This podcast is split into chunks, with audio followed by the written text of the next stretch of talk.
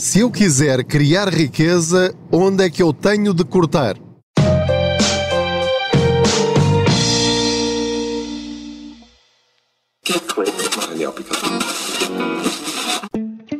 O depósito especial AB do Ativo Banco tem muitas vantagens. Uma TANB de 3,5% com mínimo de constituição de depósito de 500 euros recebe juros em 6 meses e não tem de ficar com o dinheiro preso até ao final do prazo. Mas aproveite, enquanto ainda é um segredo. TINB 3,50%. TINL 2,52%. Mínimo de constituição por depósito 500 euros. Máximo de constituição por depósito sem limite. Prazo 180 dias não renovável. Não são permitidos reforços. É permitida a mobilização antecipada, parcial ou total, a qualquer momento da vigência do depósito a prazo, com penalização de 100% aplicada aos juros contados sobre o montante mobilizado no respectivo período e ainda não pagos. Informe-se em ativobanco.pt. Olá, eu sou o Pedro Anderson, jornalista especializado em finanças pessoais e aproveito as minhas viagens de carro para falar consigo sobre dinheiro. Vamos encontrar formas de criar riqueza e de gerirmos melhor as nossas finanças pessoais para termos mais dinheiro ao fim de cada mês e ao fim de cada ano, vivermos melhor até às vezes com o mesmo dinheiro, fazendo escolhas inteligentes com os recursos que nós temos, de forma a multiplicar o que tivermos, seja muito, seja pouco. Isto não, é, não são dicas para ricos, não é? São dicas para pessoas que ganham o seu salário normal. Não se esqueça de subscrever este podcast, de o partilhar com outros, dar as estrelinhas que entender na plataforma em que estiver a ouvir, de acionar aí o sininho qualquer para ser notificado sempre que houver um episódio novo. Já sabe que é publicado todas as semanas, às segundas-feiras, às 7 da manhã, e é um prazer saber que você está aí desse lado. Muito obrigado. Vamos falar então sobre qual é a forma mais rápida de nós começarmos a ter dinheiro disponível para depois, utilizando ferramentas que estejam de acordo com o seu perfil, começar a fazer dinheiro com o seu dinheiro. Isto pode parecer difícil para quem não tem grande margem de manobra muitas pessoas, enfim, quando se apercebem de, deste, desta minha teoria, que não é, não é minha, portanto, isto é qualquer pessoa que esteja ligada ao mundo das finanças pessoais, diz sempre isto é criar uma margem de lucro, não é? Passamos a encarar a nossa família como uma empresa Portanto, eu tenho receitas, tenho despesas, as receitas têm de ser superiores às despesas e, portanto, pegamos naquela margem e depois termos o fundo de emergência completo, então vamos começar a investir para depois multiplicar esse dinheiro. A questão é que a crítica que eu recebo logo imediatamente, sempre que eu falo nisto, é: mas onde é que eu vou buscar esse dinheiro? Tomara eu que o dinheiro chegasse para pagar as despesas, quanto mais para estar a investir. Então, neste episódio, vou falar-lhe de três categorias financeiras que existem na vida de todas as pessoas, onde você vai buscar a maior parte desse dinheiro.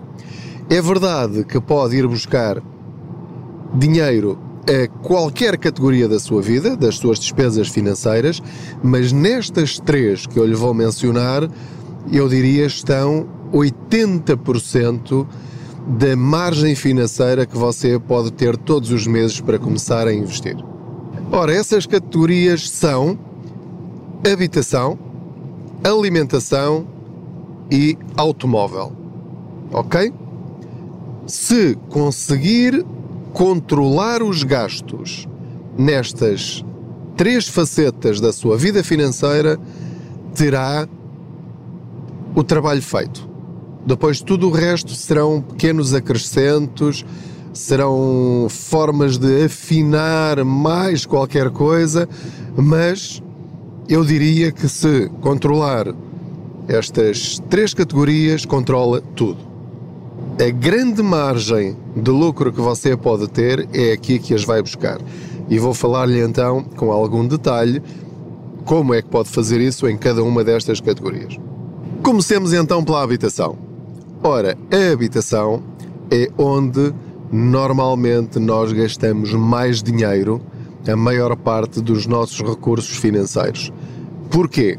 Como é que nós cortamos nos gastos? E atenção, eu sei que nesta fase em que a Euribor está altíssima, portanto, se você ouvir este episódio daqui a uns meses ou, ou anos, pode acontecer, se calhar já não fará sentido este contexto, mas aquilo que eu lhe quero dizer é que sim, é verdade que agora com inflação super alta é muito difícil cortar neste gasto, mas já lhe vou eh, falar sobre como é que pode fazer isso. A, a minha conversa é anterior a este momento, ou seja, refere-se ao momento em que nós escolhemos comprar casa. Eu estou convencido que o grande erro dos portugueses que afetam de uma forma impressionante o futuro financeiro de cada português e de cada família é a compra da casa cedo demais por um preço demasiado alto para a sua vida financeira no momento em que faz essa escolha. O que é que eu quero dizer com isto? Quero dizer que assim que alguém decide juntar-se ou casar-se, ou passar a viver numa casa, normalmente o que é que pensa? Em comprar logo a melhor casa possível. E a melhor casa possível, sobretudo no caso de um casal, é normalmente já a casa dos sonhos do casal. O que é que isto implica automaticamente? Comprar uma casa que está, eu diria quase de certeza, acima das possibilidades que um casal tem no início das suas carreiras profissionais. O que é que acontece neste momento em que uh, parece existir quase uma bolha imobiliária? As casas estão caríssimas na maior parte das zonas do país. Isto implica que um casal jovem com rendimentos ainda relativamente baixos, comparado com aquilo que irão ganhar no futuro se começarem a ter carreiras profissionais de sucesso ou que possam vir a ser promovidos ou ser aumentados, etc., vão estar logo desde o primeiro dia a assumir um compromisso que lhes vai limitar automaticamente, dizia eu, a possibilidade de ficarem com uma margem de manobra com 10, 20, 30% dos salários, dos rendimentos que entram em casa, para começar a investir, para ganharem dinheiro com esse dinheiro.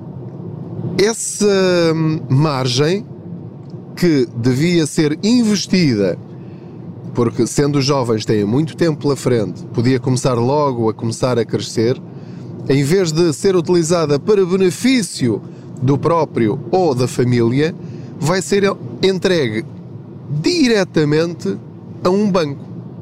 É só isto. Quando compra uma casa de 200 mil, 300 mil, 400 mil, e esticando ao máximo a taxa de esforço, essa taxa de esforço vai para benefício do banco e não de vocês próprios. O que é que eu quero dizer com isto? De uma forma prática, se ficar a pagar uma prestação de 600, 700, 800 euros por mês, essa diferença em relação a comprar se calhar um T1 numa zona afastada do centro e que daria para viverem os dois no início da vida de, em comum ou do próprio. A, a diferença de, de, por exemplo, 400 ou 450 euros para 700 ou 800 euros, esses 300 euros de diferença ou 350 euros de diferença, se começasse a investir mensalmente esse valor, você não imagina as dezenas de milhares de euros ou centenas de milhares de euros que pode ter no futuro, daqui a 15, 20 ou 30 anos, simplesmente por utilizar essa margem a seu favor. Lá está. Tem um T2 ou um T3, tem se calhar uma casa mais próxima do centro, mais próxima de serviços, etc.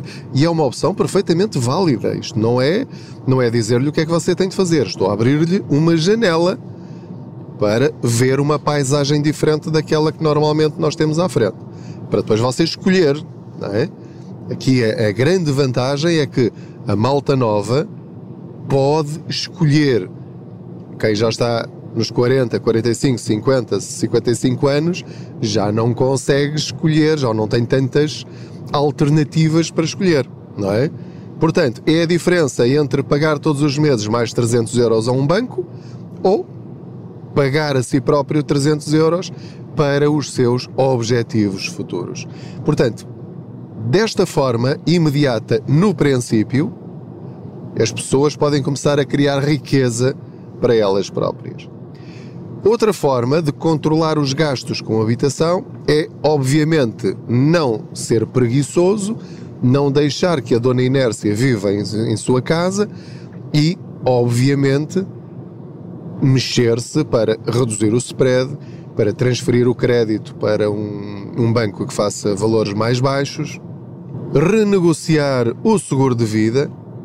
Isto é fundamental porque eh, não se esqueça que quando o banco o obriga, e este obriga entre aspas, a fazer um seguro de vida dentro do banco ou com a seguradora ligada ao banco, para lhe reduzirem o spread, aquilo que eles vão reduzir no spread vai você pagar a mais no seguro de vida. E portanto, agora neste momento não só tem um crédito de habitação alto, como tem um seguro de vida alto. E muito provavelmente fora do banco vai conseguir o mesmo seguro ou melhor pagando metade. E portanto, se estiver a pagar 100, 150 euros por mês de seguro de vida, ou às vezes até mais, provavelmente vai conseguir aqui aumentar a sua margem financeira em 50 ou 60 euros por mês. É brutal. No meu caso, já renegociei o seguro de vida três vezes e estou a poupar 60 euros por mês. Na minha situação, já fiz as contas e com os valores que eu recolhi até ao momento, só por me ter mexido, e atenção que renegociar o seguro de vida não é fácil, peço ajuda a um mediador de seguros, eu vou poupar 37 mil euros. São 37 mil euros que ficam no meu bolso para eu usar como muito bem entender. Ou tendo uma melhor qualidade de vida, comprando coisas que eu quero sem recorrer ao crédito, ou então pegando nesse valor e investir novamente no meu futuro ou no futuro dos meus filhos. Mais uma vez, 60 euros por mês num PPR, num fundo PPR, num ETF, num fundo de investimento, você não imagina as dezenas de milhares de euros que ele vai crescer ao longo, igualmente, dos próximos 10, 15, 20 ou 30 anos. Portanto, com este método, primeiro escolhendo uma casa mais barata do que aquilo que você pode pagar, que custa socialmente, custa até na vida em casal, pode custar, porque um dos membros do casal pode não concordar com esta estratégia. Diz, então eu posso viver numa casa melhor e vou viver numa casa pior. Tu, tu não estás é, a pensar bem, não é? Para, para ser simpático né, nas palavras. É, e, portanto, isto exige saber o que se quer da vida financeira, não é? Há coisas mais importantes que o dinheiro. Portanto, desta forma, renegociando, transferindo crédito, consolidação de créditos, uh, aumentando o prazo, sabendo que isso vai aumentar o custo do crédito no final, uh, aproveitando alguns apoios do governo. Enfim, terá de ver na altura em que for fazendo isto. E atenção, pode fazer isto todos os anos. Todos os anos você pode transferir o crédito, desde que haja um banco que, que aceite o seu crédito e que fique a pagar menos. Não há nenhuma limitação legal em relação a isto. Portanto, você tem é de se pôr a caminho, arregaçar as mangas e avançar. Ok? Portanto, isto em relação à habitação. Portanto, repare, se conseguir nesta categoria da habitação uma poupança de 50, 100, 150, 200, 300, 400 euros, da forma como lhe expliquei, e pegar nesse dinheiro, então aí vai estar não só a proteger-se financeiramente criando um fundo, um fundo de emergência robusto, eh, como pode começar depois a investir no seu futuro. Atenção, qualquer das poupanças que eu lhe referir não é para depois você gastar, eh, quer dizer, não é, você gasta no que quiser, mas eh, não, não gaste em coisas supérfluas, que não se vai lembrar daqui a 15 dias em que é que as gastou, ou daqui a um mês, ou daqui a três meses. Pense nisso. Muito bem.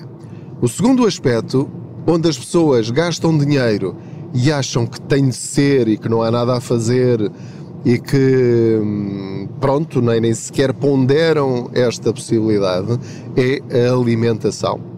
Eu estou convencido de que, sobretudo nas famílias onde há rendimentos elevados, nós gastamos balúrdios em alimentação sem necessidade.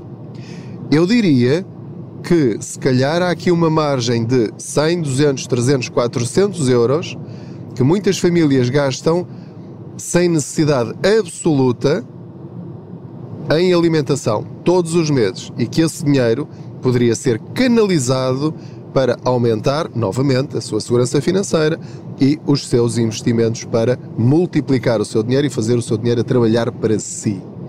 Como é que isto se faz? E atenção, eu estou disponível para ouvir críticas. Não há problema nenhum, eu estou mais uma vez a dar-lhe ideias, depois você pensará pela sua cabeça aquilo que quer fazer ou não e se faz sentido isto que lhe estou a dizer. Isto é uma opinião. Isto não é lei nenhuma, nem quero transmitir essa ideia. Por exemplo, pessoas que comem fora todos os dias. Se essas pessoas meterem na cabeça que querem reservar dinheiro para investir, aí acredite que vão poupar centenas de euros ao longo dos meses, simplesmente levando comida de casa.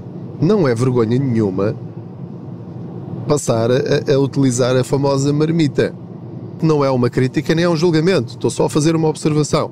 Portanto, se quiser poupar e se come fora todos os dias por razões profissionais ou devido à profissão, vá, é melhor assim, portanto, tem aí uma grande margem. Isso sem dúvida. Outra despesa gigante que muitas pessoas têm, muitas famílias têm, é, de facto, em jantar fora todas as semanas, às vezes várias vezes. E encaram isso como um pequeno luxo uh, ou uma despesa normal. Quer dizer, ir jantar fora é perfeitamente normal e eu concordo com isso. Eu acho que é normal ir jantar fora, desde que eu tenha possibilidades financeiras para isso. Agora, se eu procurar gavetas na minha vida financeira onde eu quero ou estou disponível para cortar, ai, acredite que essa é uma categoria muito, muito relevante.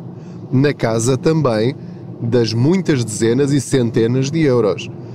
Eu tenho dois filhos e já sei, e, e agora os dois já, já estão na, na, um na fase, um já é maior de idade, o outro está na fase da, da pré-adolescência, portanto já comem como adultos e, portanto, quatro pessoas a jantar fora num restaurante mais ou menos, já estamos a falar de 40, 50, 60 euros.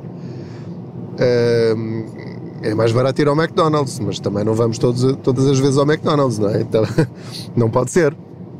E, portanto, repare, uma vez por mês jantar fora e gastar 50 euros, quatro vezes, estamos a falar de 200 euros por mês. 50 mais 50 mais 50 mais 50 são 200 euros por mês. Ah, então mas eu agora vou deixar de jantar fora? Não, você vai jantar eh, fora as vezes que você quiser. Só lhe estou a dizer é que uma vez por mês, 50 euros cada refeição, no caso de uma família grande, estamos a falar de 200 euros por mês. Pode ser metade do seu crédito à habitação. Pode ser muitas faturas de eletricidade, muitas faturas de gás pode, podem ser dois depósitos de combustível. Portanto, se quiser ir buscar dinheiro a algum lado, ai, acredite que sim, senhor, pode cortar aí, se tiver essa despesa atualmente. Se nesta altura já cortou nisso tudo, obviamente não lhe vou dizer para cortar mais onde, onde não tem para cortar. Portanto, vai ter de. Tá, fez bem. Se tem de cortar, viu que essa era uma categoria em que podia cortar, cortou, fez muito bem. Assim que tiver possibilidades financeiras de voltar a ter esse pequeno luxo, se isso lhe dá satisfação e prazer, regressa a ele, porque o dinheiro é para se gastar em coisas que nós gostamos. Portanto, já sabe que o meu critério de poupança não é poupança pobrezinha e coitadinha de passar fome e, e estar sempre à luz de velas e passar frio. Nada disso. É usar o dinheiro para comprar exatamente aquilo que eu gosto e que preciso e que posso com a melhor relação qualidade-preço. Não há cá poupanças coitadinhas. Eu poupo para gastar naquilo que eu gosto e que me dá uh, satisfação e que me faz sentir realizado. Não, não admito a mim próprio é gastar dinheiro desnecessariamente em coisas que eu podia ter mais baratas, mas não gasto desnecessariamente só porque não me mexo. Não, isso, isso não admito para mim próprio. Você fará como entender. Portanto, nestes aspectos, mas na alimentação ainda podemos cortar de outra maneira, que é não permitir desperdício alimentar em nossa casa. Nós, houve um estudo recente que dizia que nós desperdiçávamos 180 kg de comida uh, por ano, creio eu. Uh, portanto, a comida é muita coisa, tanto pode ser legumes, como fruta, como carne, como peixe, tanto podem ser coisas baratas como coisas muito caras. Um, mas aquilo que eu lhe quero dizer é que se quiser levar a sério uma poupança racional e eficiente ao máximo, então aí é planear as refeições e comprar exatamente a quantidade necessária para não só ter a sua refeição, como para criar uma sobra para levar no dia seguinte. Ou então para cozinhar e congelar e ter comida feita eh, nos, nos próximos dias e não ter de recorrer ao takeaway porque não tenho tempo para cozinhar. Portanto, muitas despesas que nós temos, que é ai, ai, ai, agora já estou atrasado e tenho, tenho de fazer, não tenho tempo para, para comer e os miúdos e como é que vai ser. E portanto, ah, vou passar por aqui e levo um takeaway, ou levo aqui umas doses, ou vamos ao Uber Eats, ou à Glovo. E é sempre, sempre mais caro. E nós precisamos é comer. Portanto, muitas vezes as nossas despesas de alimentação não são despesas absolutamente essenciais e necessárias. São o resultado da nossa desorganização pessoal e falta de planeamento. Portanto, quem quiser levar isto a sério, mete na cabeça que eu vou tomar as rédeas também da minha organização alimentar, vou fazer as compras dos ingredientes que eu quero, que até podem ser caros. Posso comprar bife do lombo as vezes que eu quiser durante a semana, mas vou comprá-la no sítio que tiver a melhor qualidade, ao melhor preço e vou comprar na quantidade certa, mas para comprar bife do lombo, se calhar não vou comprar outras coisas. Porque repare, se você fizer uma análise fria e racional das compras que fez esta semana e no último mês, vai verificar que houve muitas coisas que você comprou que, pensando bem, muito provavelmente não faziam falta. Eu não estou a falar para aquelas famílias em que já fazem isto de forma natural porque os rendimentos são baixos e, portanto, já sabem que não há luxos para ninguém. E, portanto, essas, essas famílias não precisam que, que ninguém lhes diga nada. Elas já fazem isto naturalmente. Esta dica é, sobretudo, para aquelas famílias em que ganham bem, mas também gastam muito bem. E depois dizem, ai, não percebo para onde vai o dinheiro. Pois, mas há alguém que sabe para onde é que vai o dinheiro, que é você. Eu não sei de certeza, mas você sabe, só tem é de apontar numa folhinha de papel e fazer contas e vai assustar-se muito provavelmente se levar isto a sério. Portanto, na alimentação, a alimentação é o segundo uh, aspecto, a segunda categoria em que nós gastamos muito dinheiro, talvez desnecessariamente. Só lhe estou a dizer é para avaliar a sua situação. Não estou a dizer que você faz bem ou mal pense nisto. Portanto, mas de certeza que esta é uma categoria onde talvez possa cortar e cortando o resultado vai ser muito relevante. Mais uma vez, podemos estar a falar de centenas de euros por mês. Basta, por exemplo, deixar de jantar fora durante um mês ou dois. E só aí vai conseguir dinheiro, se calhar, para pagar o seguro do carro. Pense nisto. Vamos à terceira categoria, que é o automóvel. Mais uma vez, tal como no crédito à habitação, o problema está em muitas famílias logo no princípio, que é o carro que compram. Em Portugal, há culturalmente a tendência para se eu comprar um carro, eu vou comprar um carro bom, um carro vistoso, um carro que seja uma bomba que impressione, que encha o olho, que seja potente e já agora quanto mais potente mais gasta não é? Ou vou comprar um carro elétrico topo de gama para mostrar que eu consigo. Bom, mais uma vez, você compra o carro que quiser.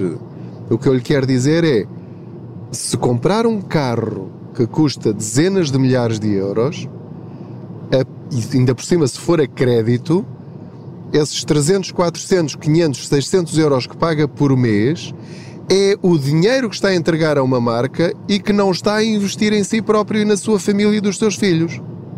Porque, já lhe falei nisto noutros episódios, para mim, e você não é de todo obrigado a concordar comigo, por favor, não, não, não, interprete isto desta maneira.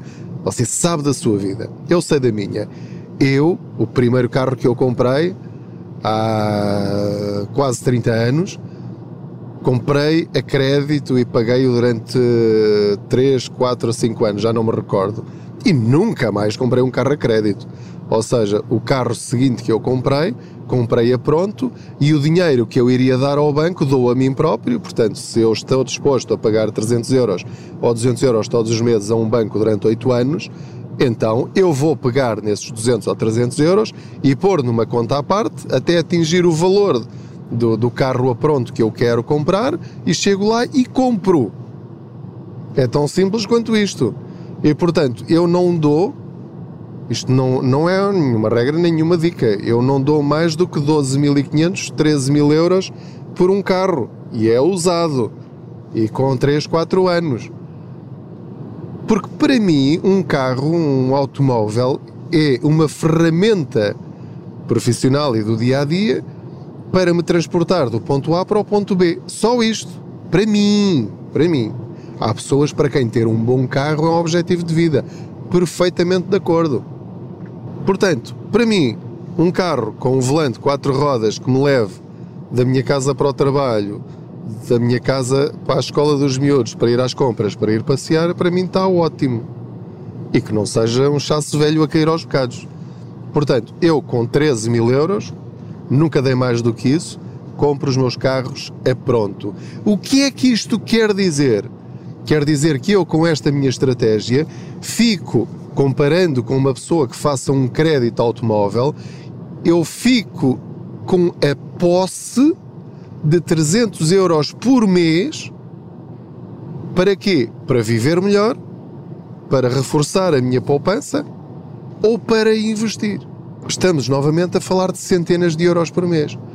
Se eu durante oito anos tiver esta prisão financeira de gastar 200 ou 300 euros ou 400 euros ou 500 euros, como ainda hoje falei com uma pessoa que está a pagar 500 euros por mês de crédito automóvel, bom, agora você faça a comparação. Portanto, agora repare, faça esta conta comigo. Numa situação hipotética em que uma família um casal compra uma casa mais barata e fica com 250 ou 300 euros disponíveis para fazer o que quiser com esse dinheiro. Que, por exemplo, não janta fora todas as vezes que gostaria, que faz compras inteligentes de alimentação e planeamento e poupa mais de 300 euros, já vamos em 600. E que não compra um carro caro, compra um carro mais abaixo das suas possibilidades. Isto não tem nada de vergonhoso. É inteligentíssimo viver abaixo das minhas possibilidades e não viver de acordo com as minhas possibilidades, porque aí está a alimentar as empresas e, e, e os outros, em vez de estar a criar aquela margem que vai fazer a diferença na sua vida. Portanto, 300 mais 300 mais 300, numa família com bons rendimentos, estamos a falar de 900 euros, com que, que pode usar como quiser, comparada com outra família com os mesmos rendimentos, mas que fez opções diferentes. Está a ver a diferença? Está a ver o, a relevância das nossas decisões de vida. Isto é, são perspectivas de vida. Mas depois isto tem reflexos enormíssimos na nossa segurança financeira, na nossa ansiedade ou ausência dela financeira na nossa vida e na nossa preparação para, para lidar com crises como a crise de 2008, quando a Euribor subiu para 5,5%, na crise da Covid, na crise agora da guerra e agora nesta crise da Euribor outra vez em máximos. Portanto, ou nós nos preparamos antes ou somos apanhados pela tempestade desprotegidos. Espero que tenha gostado do conteúdo deste episódio. Muito obrigado pela sua companhia. Não se esqueça novamente de subscrever este podcast, partilhá-lo com outros, acionar o sininho, dar as estrelinhas que entender na plataforma em que estiver a ouvir. A sonoplastia é do Felipe Cruz e com a coordenação da Joana Beleza. Muito obrigado por nos ter acompanhado ou por me ter acompanhado nesta boleia financeira. Boas poupanças.